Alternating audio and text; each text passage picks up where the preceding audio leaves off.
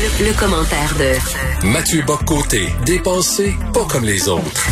Alors Mathieu, tu poses une question, est-ce qu'il faut craindre la présidence Biden? J'ai posé la question à Luc La Liberté un peu plus tôt. Il a dit, écoute, là, Biden, c'est pas un gars d'extrême gauche. Il va faire comme Obama, il va faire comme Clinton, comme tous les démocrates, il va gérer centre droit. Il dit, la gauche, une fois qu'il arrive au pouvoir aux États-Unis, il gère centre droit. T'es pas si optimiste. Non, en fait, je, je pense pas qu'effectivement Joe Biden n'est pas un homme d'extrême gauche. Il n'y a aucun doute là-dessus. C'est un centriste dans la tradition démocrate. Ça, il n'y a pas de doute là-dessus. Mais le fait est que la dynamique politique aux États-Unis en ce moment nous laisse croire, surtout au Parti démocrate, et au-delà du Parti démocrate, dans la société civile américaine, les universités, les médias, euh, dans le, le, le dans les hautes, dans le, grand capital, le grand capitalisme, pardon, nous laisse croire qu'il y a une euh, une forme de dynamique idéologique où Joe Biden pourrait naître finalement qu'une forme de président par avant, de président de transition. C'est-à-dire il est là, il va faire ce qu'il peut. Sa, mission historique à lui, c'est de, tenir ensemble l'Amérique. Hein, dans un pays divisé où euh, l'Amérique est en train de se diviser en deux peuples il y a manifestement la mission qui serait la sienne, c'est celle-là. Mais on voit l'aile gauche du Parti démocrate. On voit ce qu'on appelle maintenant la tendance woke, qui est très présente dans ce parti-là, qui est très présente dans la société civile américaine, qu'on va, qu'on a eu tendance à oublier depuis quelques semaines à cause des agités du Capitole, hein, de l'espèce de tentative d'insurrection du Capitole. Mais ce qui s'est passé au Capitole n'efface pas la présence d'une mouvance très radicale qui est présente dans ce pays. Et est-ce que Joe Biden va être capable de la contenir? Est-ce qu'il va vouloir la contenir? Est-ce qu'il va être capable de la contenir? Ou est-ce qu'il va se laisser déborder par elle? Je crois que c'est une question fort légitime à poser. Et c'est drôle, ça m'amène, écoute, je fais une parenthèse, mais tu vas comprendre que ça reste dans le même sujet. Tu sais, on demande toujours au Parti conservateur de montrer patte blanche et de se distancier des coucous au sein de son parti. C'est drôle, on demande pas ça aux gens de gauche. On demande pas euh, à Justin Trudeau de se dissocier des woke, de se dissocier des extrémistes religieux, de se dissocier des communistes. De on, fait pas ça. Toujours la droite.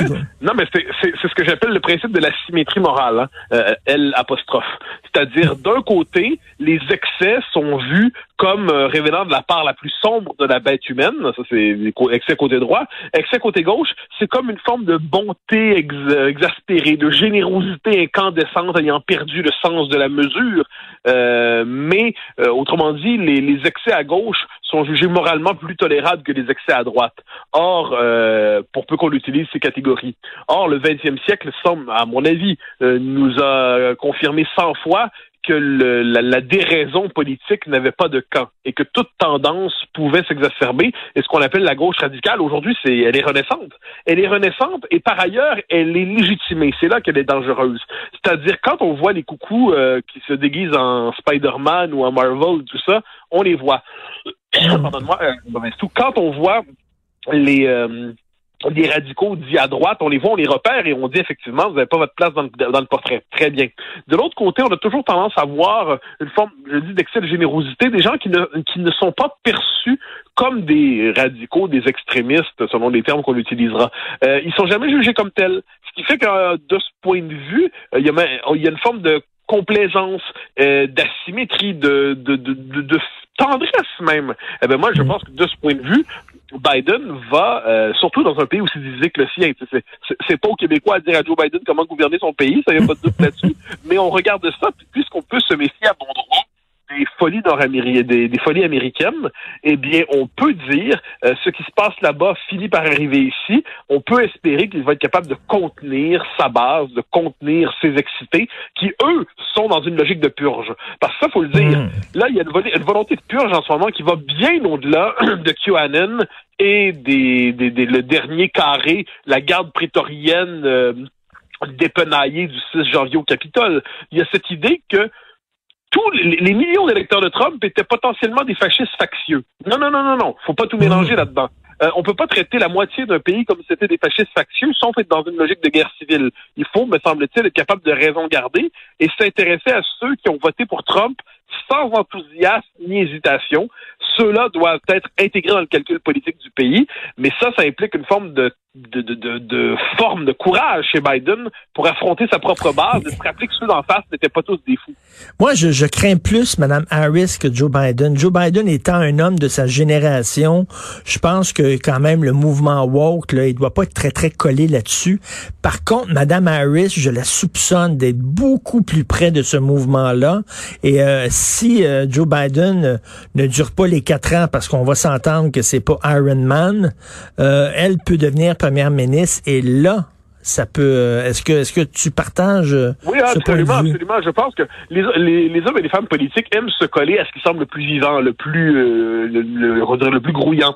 Or, on peut croire, on peut craindre que, que Mme Harris, qui est une femme de intellectuellement de qualité, nul n'en doute, mais on peut craindre que Mme Harris euh, ne comprenne que bon, la vitalité est là, l'énergie combattante est là, la force est là. Bon, eh bien, euh, on va s'appuyer là-dessus. Et puis la tentation de se sentir éternellement jeune en embrassant les lubies des plus jeunes, ça, ça existe aussi. Il faut jamais l'oublier. Hein. Euh, donc moi, non, je pense que le scénario que tu décris est le bon. C'est comme ça que je le vois. Joe Biden, qui est un homme d'un autre temps, d'un autre âge, il n'y en a pas pour huit ans devant lui. Pardon, on n'est même pas certain qu'il y en a pour quatre ans.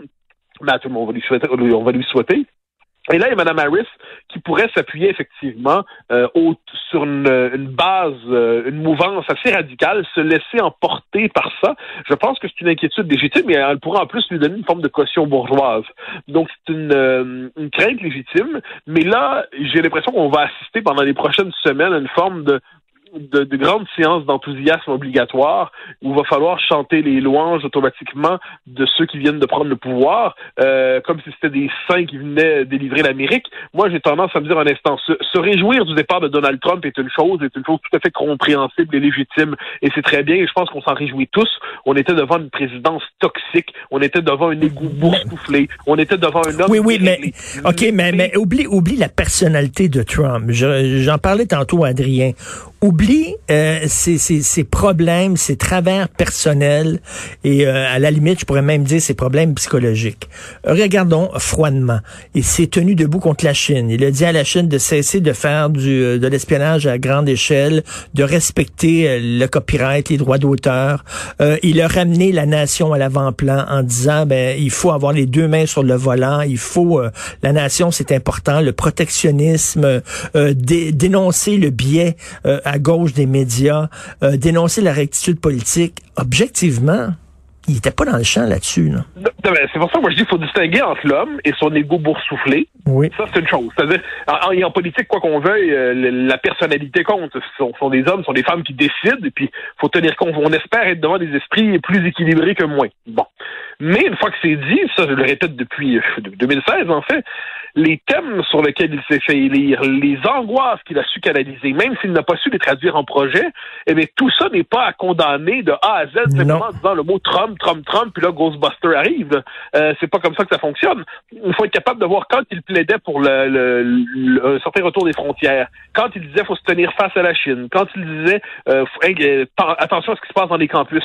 Et il n'y avait pas tort sur tout. Ensuite, le problème, comme je dis, qu'il y avait une personnalité si euh, déréglée que, allait écraser tout le reste. Mais les historiens qui vont repasser à travers ça dans quelques années, lorsqu'on écrira sur lui euh, avec euh, plus de sobriété et moins de colibet, je pense qu'on va continuer de dire qu'on était devant un président toxique, d'accord, sans moindre doute, mais qu'on était devant un mouvement euh, qu'on ne saurait congédier de A à Z.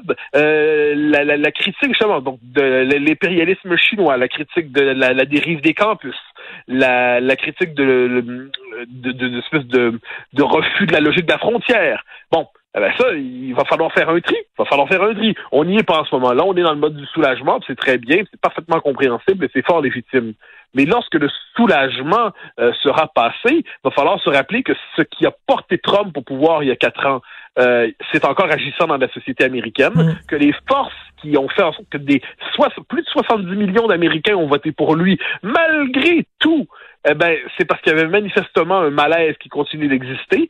Mais ça, je pense que c'est aujourd'hui, c'est difficile de le dire. Dans les prochaines semaines, les prochains mois, euh, quand on va retrouver une forme de on peut espérer une forme de sobriété minimale dans l'analyse et la description des faits, eh ben, on peut s'attendre à ce que là, on se dise, bon, il est temps de faire un tri. Oui, et, écoute, j'espère que les médias ne seront pas euh, seulement des cheerleaders du gouvernement de Joe Biden, mais pourront aussi continuer à, à, être critiques. Euh, j'imagine qu'au début, il va y avoir comme une, une, une lune de miel entre les médias et Biden. J'espère qu'elle ne durera pas trop longtemps. Oui, ben il y, a un moment d'incandescence, il y a un moment d'enthousiasme. Moi, je pense surtout qu'il y a un moment de soulagement. Ça, ça, je sais. Le soulagement par rapport au départ de Trump, il est, il est sincère. Bon. Ensuite, il va falloir beaucoup d'imagination quand même pour chercher à nous faire passer ce, ce, charmant monsieur qui a fait sa campagne euh, de, son sous-sol au Delaware, si je me trompe pas, comme la, la force de renaissance des États-Unis. Euh, il, il, faut, il faut, tu sais, il y a ce fameux pouce mais pouce égal. Alors là, je, je crains qu'on oublie de pousser égal dans les prochaines semaines et les prochains mois.